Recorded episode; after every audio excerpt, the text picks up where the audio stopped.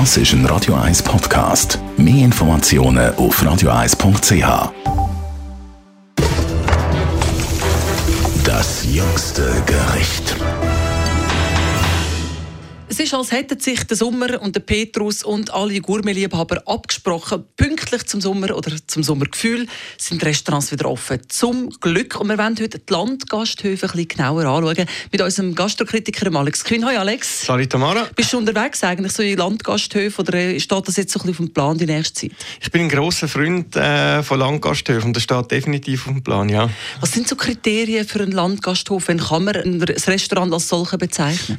Ich finde so einen Kastaniengarten immer etwas extrem Attraktives. Das dürfen auch andere Bäume sein mit so ein bisschen Kiesboden, wo der Tisch ein bisschen schief steht. Ähm, und die gutbürgerliche Küche vom Cordon Bleu ähm, über das Mistkratzerli bis hin eben zum schönen gemischten Salat mit dieser besonderen Soße. Die Einfachheit macht es ein bisschen aus, auch von den Absolut. Menüs, aber auch von den Gebäuden. Das ist schon oft so die Romantik, die in diesen älteren Gebäuden drinsteckt, bei Landgasthöfen. Ja, zum Beispiel bei der Wirtschaft zur Stube in Rüdlingen. Das ist ein Riegelhaus aus dem 15. Jahrhundert, glaube ich. Und dort isst man Fisch. Also es gibt auch anders, aber wenn man dort nicht Fisch isst, ist man selber geschuldet. es gibt unheimlich guten Fisch im Bierteig und unheimlich guten dämpften Fisch mit Kräutersoße.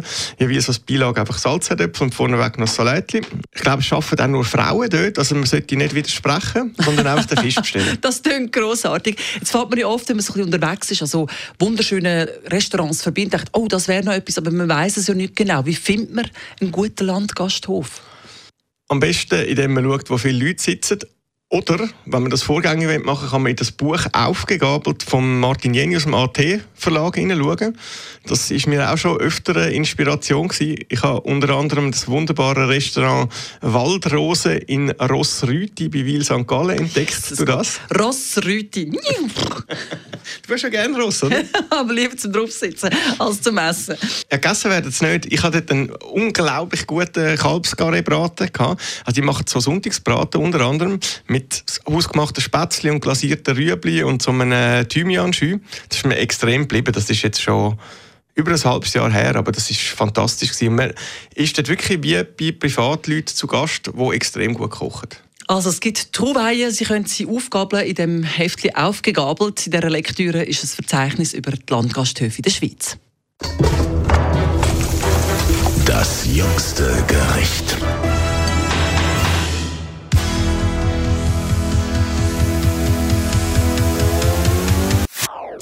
Das ist ein Radio 1 Podcast. Mehr Informationen auf radio1.ch.